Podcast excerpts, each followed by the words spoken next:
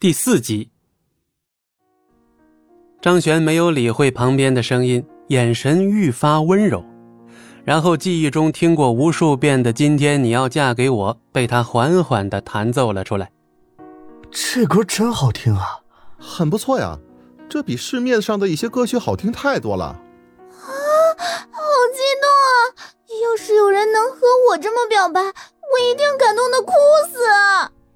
又帅又有才华，这样的男人去哪里找啊？秦子涵听了也是一愣。曾经的他，回来了吗？一曲终了，餐厅里却是久久的平静，良久才有稀稀疏疏的掌声响起。这首歌太好听了，不过总觉得缺了点什么。哎，有缺什么吗？我怎么感觉这首歌很完美了呀？就是就是，说起来，这首歌用来表白真的是太浪漫了。那个女孩是谁？出来一下，让我们看看谁这么幸运呗。秦子涵默默的听着，身为一个专业人士，他也意识到了这首歌确实是缺了点什么，缺了一个合唱的女主角。这首歌是张悬特意为他而写的吗？张璇站起身来，向着大厅内的听众深深鞠了一躬，然后慢慢走了回来，望着秦子涵的眼睛，双眼满是深情。子涵，嫁给我好吗？漫天的鲜花、气球飘落，舒缓而又浪漫的音乐响起。这一刻，餐厅内充满了浪漫的气氛。不得不说，餐厅的配合恰到好处。嫁给他，嫁给他，美女。答应他呀，帅哥，要不要我嫁给你啊？看到这儿，张璇自己也在感叹，自己额外花的这一个月工资确实很值啊。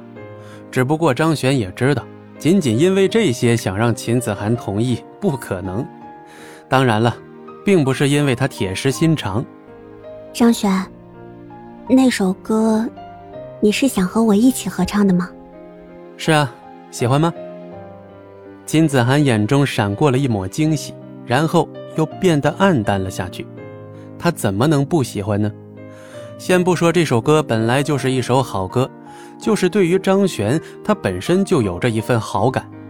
当年视张悬为白马王子的那些女生中，可是就有他呀。可惜有些东西真不是他一个人能够决定的，就比如婚姻。呵，这真是热闹啊！能让我凑一个吗？一个有些沙哑的男生突然插了进来，一旁正躲着张璇视线的秦子涵闻言却是有些惊恐的抬起了头。杨，杨峰，你怎么会在这里？他是谁啊？张璇好奇的发问。